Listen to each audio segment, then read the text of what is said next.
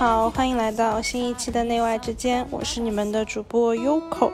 然后我答应了今天更新，今天就会更新。然后我刚刚在路上走了大概一小时吧，就散步，一边喝着乌苏，一边散步的时候想到了要聊的话题，就是身材焦虑和容貌焦虑，就觉得嗨，今天的更新主题有了。那为什么要聊这个话题呢？其实，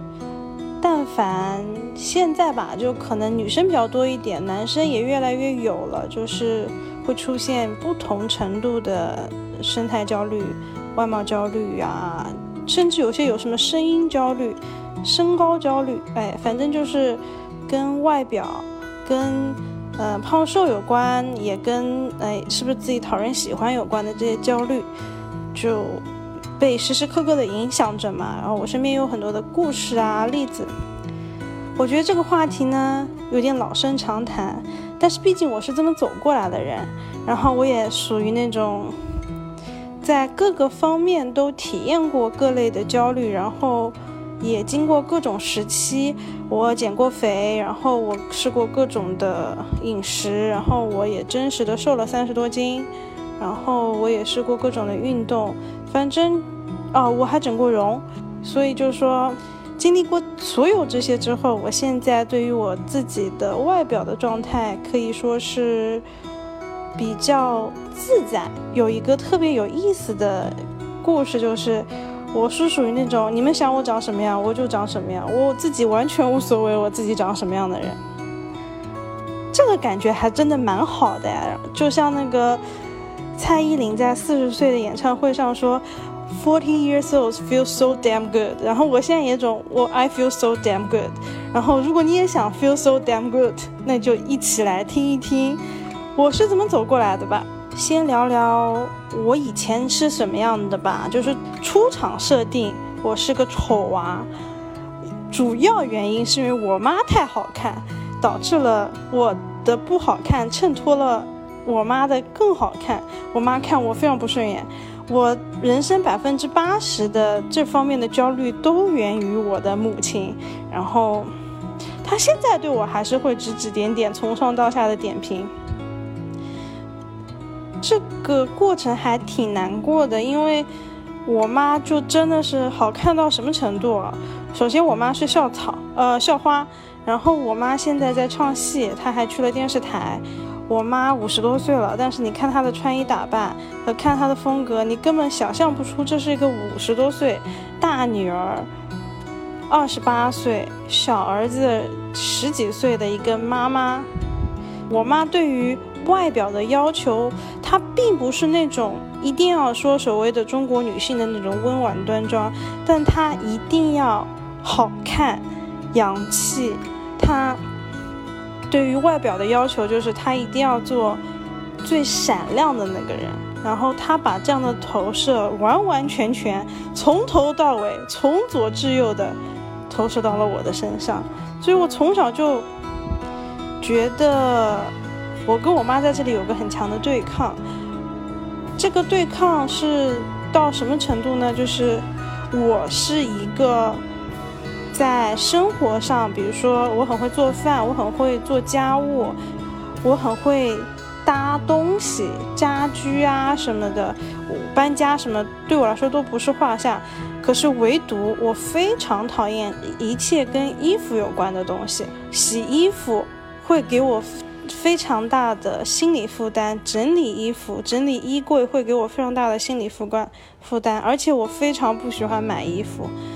这些都会让我在很大很长一段时间内联想到我妈，因为我妈永远对我的时尚品味指指点点。以前最过分的时候是，是我出国的第二年，我胖了大概三四十斤，然后整个人都胖到我妈都不想认我了。她当时在机场的时候，我那一刻记得特别清楚，她就她看到我一眼。用各种非常嫌弃的语气跟我说：“你怎么猪头疯一样？”哇，那个对我的打击简直就是毁灭性的打击，就让我非常嫌弃自自己，特别是在穿衣上。然后我妈一直说我穿衣的风格很怪异，觉得我是一个非常土的人。但是每个人对于这些的 approach 是不一样的。我的反抗方式就是全然的放弃，我就是属于那种我妈说什么我就完全放弃，然后我也不喜欢收拾打扮自己。我就到现在我都不大喜欢打扮自己的一个人。我妈每天每次见我要求我打扮，然后我很战战兢兢。但是我又出国了之后，我又接受的一套体系就是说，你只有在自己接受自己或者自己喜欢自己的前提下，你才能去变得漂亮。所以我在美国的时候，我就活得特别的自洽，因为我生命中少了一个存。批评家、点评家的时候，我不管穿啥，那而且我那时候是最胖的时候，我不管穿啥，我不管化什么乱七八糟妆啊，总会有人发现其中的好玩的、美丽的地方。就是我不觉得美是一个统一的范式，我更喜欢那些有生命力的、有意思的、乖张的东西，所以我经常会在我身上去做一些很奇怪的搭配。还有以前我很爱化妆，然后我化妆的时候，我就特别喜欢去往我脸上画的跟那种猴子似的，因为我觉得特别好玩，我特别喜欢看看颜色会是怎么样的。反正我每次这样画完之后，我妈都像看妖怪一样看我，然后各种嫌弃。然后我跟我妈就经历了过一段这么有探寻的这个阶段。但是在这个阶段里面，我妈拉我去整容了啊，我就很烦，我就觉得，既然你这么嫌弃我，你想让我整容，那好吧，我就去整了，我就去整容了，碰巧又在这个阶段成功瘦了下来，而且我也不是有意减肥，我就是纯粹就是因为高三的时候真的是太没有事情做了，高三下半年所有考试准备完了，你的录取通知书到了，你的人生就只剩下运动，运动，运动。我又很爱吃，但是我吃完，我每天可能有四个小时都在运动。年轻嘛，就是你四个小时都在跑步啊、健身啊、打球的时候，你肯定会瘦下来。我那时候就慢慢的瘦下来了。我还是很焦虑的，我这个焦虑就是源于我一回国，我就有种我整个脊柱非常紧张，我觉得我整个头都炸了的那种。我觉得我的。脸从头到尾都会被人指指点点的焦虑，就是主要是源自于我妈。大概在这个阶段，我其实还是不大喜欢国内那种说我要找到自己风格的打扮的。我特别喜欢去做各种各样神经病的尝试。显然，回国之后大家都不大接受这样的我，然后我就嗯。就是过了一个特别糟糕的几个夏天吧，然后我那个时候就很爱喝酒，喝完酒之后，就又因为这些外化的东西焦虑，我就脸又肿了。然后那个时候就会有那种运动焦虑，就是我怎么又肿了？我就干了一件事情，就是我把我所有的身材的数据，我的体重。我的三围，我甚至到我的小腿围、我的大腿围、我的脖子围，然后我的小臂围、我的大臂围，全都记录下来。我花了一年的时间，我每天泡在健身房，然后记录下来我的体脂是多少。我把我整个人数据化之后，我就是跨越了我的第一步，就是我再也不会被这些数字限制了我对于身材的想象了，因为。我能明确的知道，当我去具体的做某一些锻炼的时候，你能有效的去掌握一些维度的变化，这不是一个嗯不可得的东西。这是我摆脱我身材焦虑的第一步，就是我的确做到了很长时间的强度很高的去记录自己、观察自己，拿自己的身体做实验。我在第二个阶段去。摆脱我的身材焦虑和我的外貌焦虑是在我学拳击和钢管舞的阶段。为什么说这两个阶段让我去摆脱了我下一个程度的焦虑呢？就是我首先开始，我不会觉得，哎，我是在这个体重或者怎么样，我是不行的。我觉得我再也不是了，因为我感受到了一个掌控权。在钢管舞和在拳击的阶段。给我感受到的两种力量，一种叫做性感的力量，一种新的对抗的力量。嗯，我仔细跟大家说一说啊，我其实这两个运动是一同一时间去学的，因为当时学钢管舞的时候，怎么也不能把自己拉上杆，所以我决定我要去锻炼我的上肢力量，所以我才学了拳击。但是我在学拳击的过程中，我又爱上了那种和人实战的。一对一，简单来说就是打架的感觉。与此同时，就会发现，嗯，原来我在身材上的那种焦虑，是源于我的内心的那种对力量的无力感。它其实是两方面的，而且特别有意思的是，我在同时选了钢管舞和拳击，一个是极其女性的运动，一个是极其。男性的运动，就我在同时去练这两个运动的时候，我感受到了一样的东西，就是它要求我们对我们的身体有极度高的控制力。这个控制力是不分性别的，不分男女的，是绝对对于个人和身体的一个意志力的练习。和观察，它需要我们既拥有钢铁般的意志力，去不断的 push 自己到下一个控制力的极限，它也要求我去不断的去锻炼像女性一样非常温柔的对身体的耐心，在每一次失败的时候，都有勇气和有那个恒心耐心去鼓励自己，说没有关系，因为我们还有下一次。这是我非常感恩的，这是我在运动里面就学到的一个特别特别重要的东西。我特别感谢我的钢管舞老师，我其中一个钢管舞老师或其中几个拳击教练。我有一个钢管舞老师，以前是脱衣舞的女郎，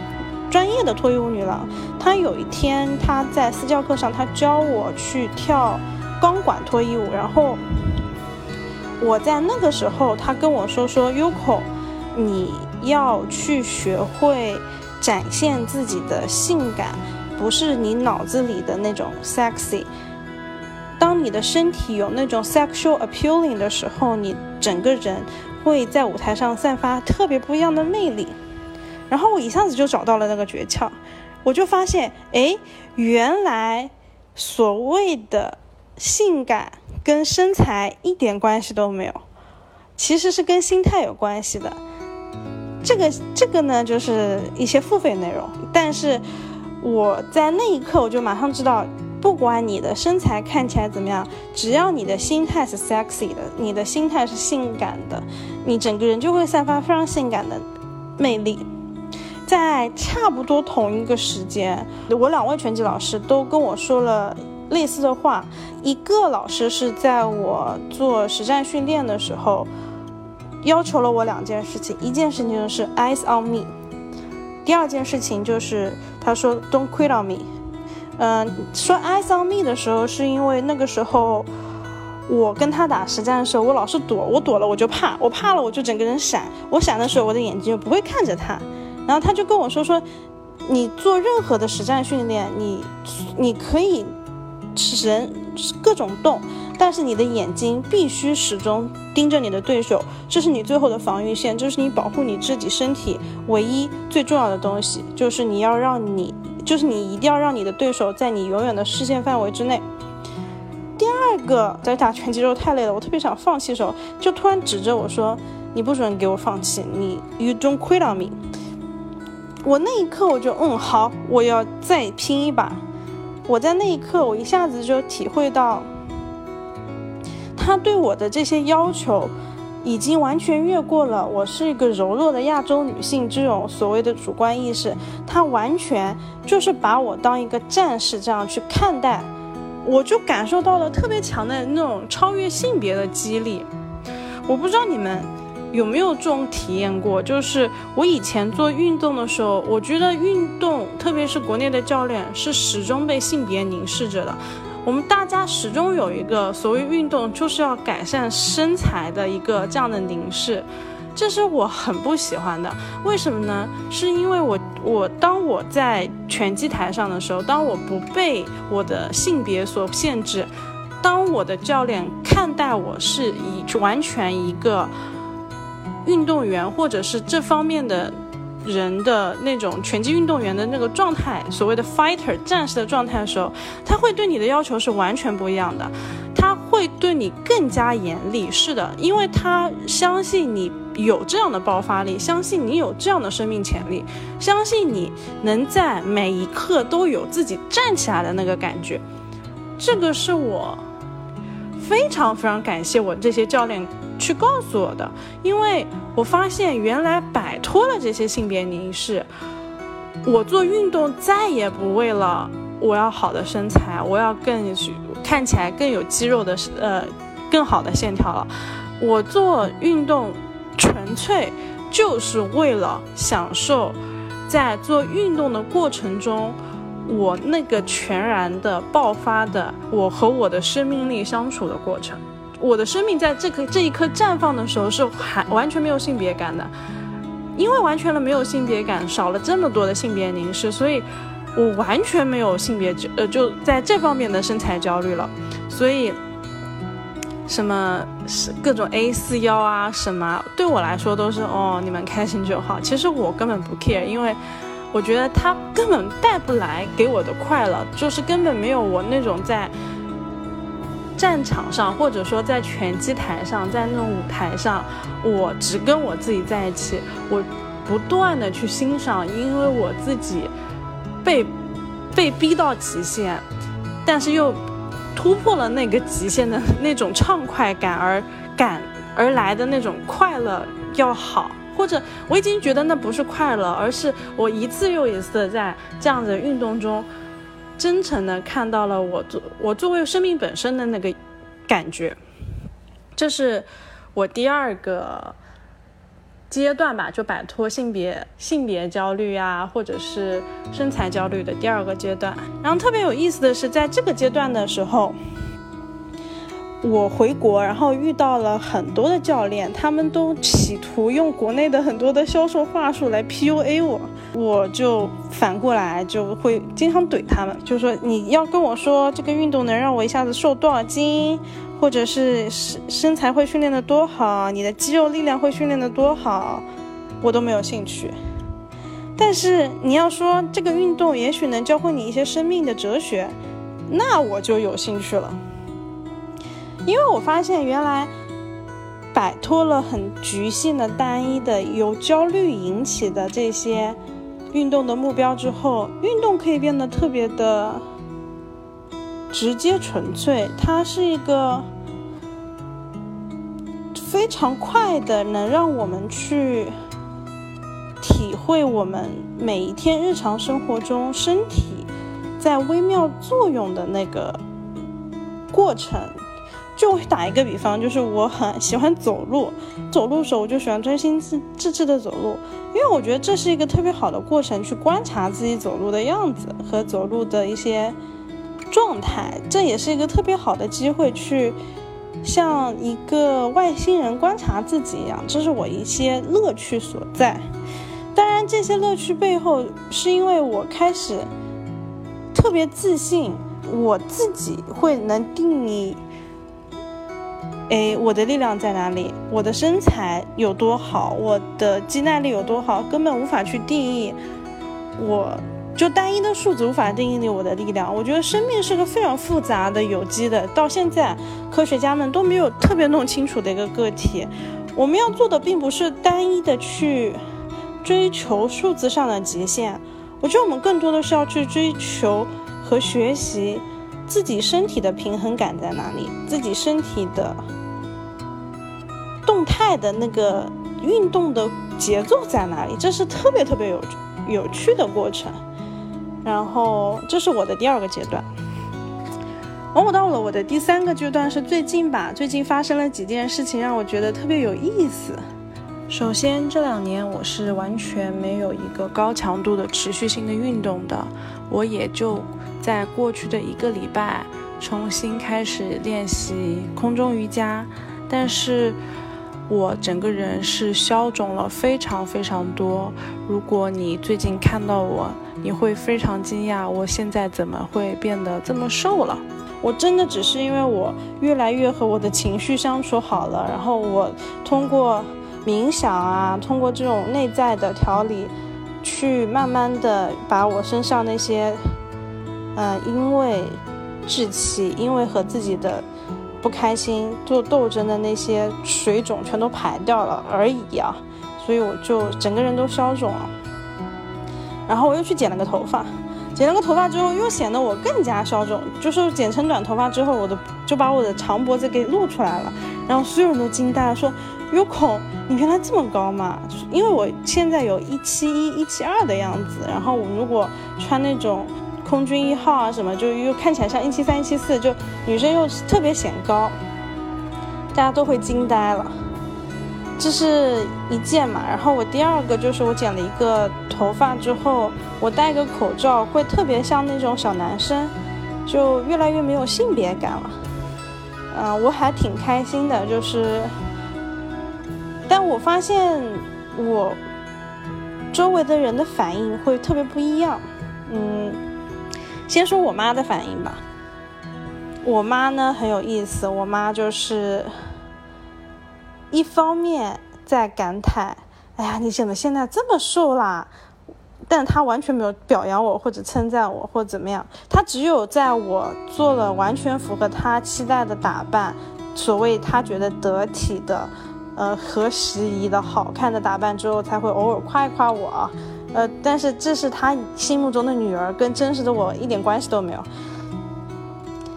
他还会就就说：“哎呀，你都这么瘦了，你怎么后面连背后的那种什么肋骨、排骨都看得出来了？”就一脸嫌弃。这是我妈的反应。然后老一辈的反应呢，就是说我怎么剪了一个不男不女的头发，然后看起来丑死了。新一辈的反应就是。有空你怎么能这么帅？每个人反应都不大一样。最有意思的就是，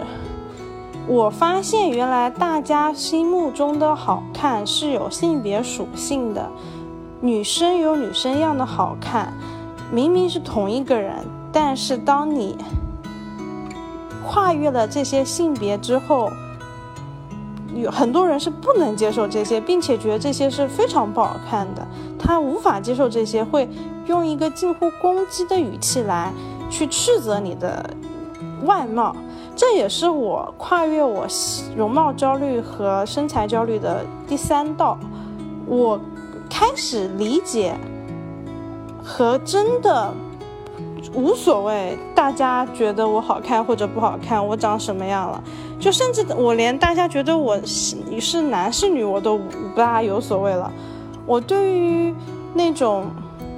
一定要有男生的好看或者女生的好看，男生的酷还是女生的美，我真的是一点兴趣都没有了。对我来说，现在更更加珍贵的是纯粹的生命力的自然的瞬间。我我现在希望我身上慢慢的去退化很多性别的气质，而去展现。性别之外，我可以长成什么样的可能性？这是我很期待的。我很期待我的眼睛、眼神的不一样，我的眼神的回归自然的感觉。我很期待我，嗯，用刘小姐的话来说，就是说，在某一些时刻，她从我的眼睛里面能看出很多很慈悲的、纯粹的慈悲的那种感觉。这些都是我现在期待的，或者是我现在会觉得很很感恩的地方。这已经完全超脱于大部分人定义的好看，或者是呃不好看、酷，或者是身材好、长得漂亮这一些了。最主要的就是，我发现，哎，原来在经历了这一系列的探索之后，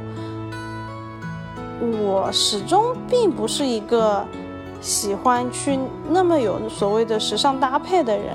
我现在最快乐的就是在优衣库一件衣服，我喜欢特别简单的款式，然后一一白色买几件，然后黑色买几件，藏青蓝买几件，完全省事省时间，不用浪费我任何的精力，我一穿就行，然后我穿的就能舒适舒适自在，就很就很快乐。这是我现在的第三个阶段，就我特别想跟大家说，特别是姑娘们，跟大家说，就是我。不知道你现在在你生命中身材和容貌焦虑的哪一个阶段，但是有一点非常非常重要的就是，你有所有的权利和义务，或者是你有所有的能力去定义你自己究竟要长成什么样，然后它是可以不符合社会期待的。这并不代表你不是一个优秀的人，这也不代表你是一个不值得被爱的人，这些跟爱不爱、优秀不优秀完全没有任何关系，它纯粹的就只是你现在长什么样而已。而事实上，当你越来越忠于这些只属于自己的你所选择的表达之后，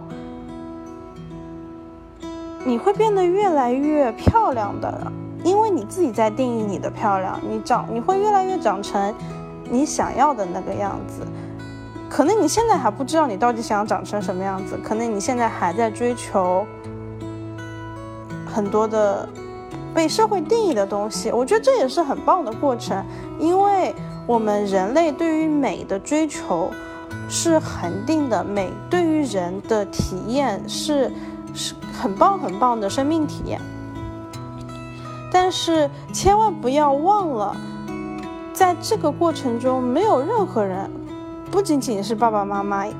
你未来的伴侣，你现在的伴侣，甚至是你的小孩，或者是你你的朋友，不可能去定义你长什么样，你你的美丽值是多少，你是不是长得符合他们的意，就是不要管他们，因为他们只能。喜欢他们喜欢的样子，跟你长什么样是一点关系都没有。我经常跟我朋友吐槽说，我妈心目中美丽的女儿和真实的我长得完全不一样。但这不代表我不爱我妈，也不代表我妈不爱我。我妈呃还是会嫌弃我，但我无所谓了。我对于我来说，我特别尊重我妈现在就是这样子的人。这就是她表达她的爱和她的局限性的地方。我很尊重我和我妈是两个完全独立的个体。她可能会对我在外表上有一些呃指导或者声张，但这些都不会去来从根本上去动摇我自己个人作为人的完整性和独立的生活体验。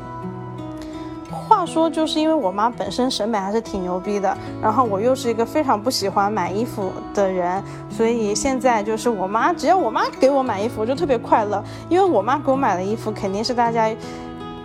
看着觉得特别洋气的，然后特别上档次的，然后我以后有各种场合，我就喜欢让我妈给我挑衣服，而不是我自己挑，因为我自己挑，我肯定还是去优衣库买一套一模一样的衣服，然后穿个十十七八年这样。我我很感谢我妈，在这方面帮助我节省了大量的钱啊、时间、精力啊什么的，让我有机会去把这个时间花在我更喜欢的事情上。差不多就是就是这样啦。我今天激情演讲三十分钟，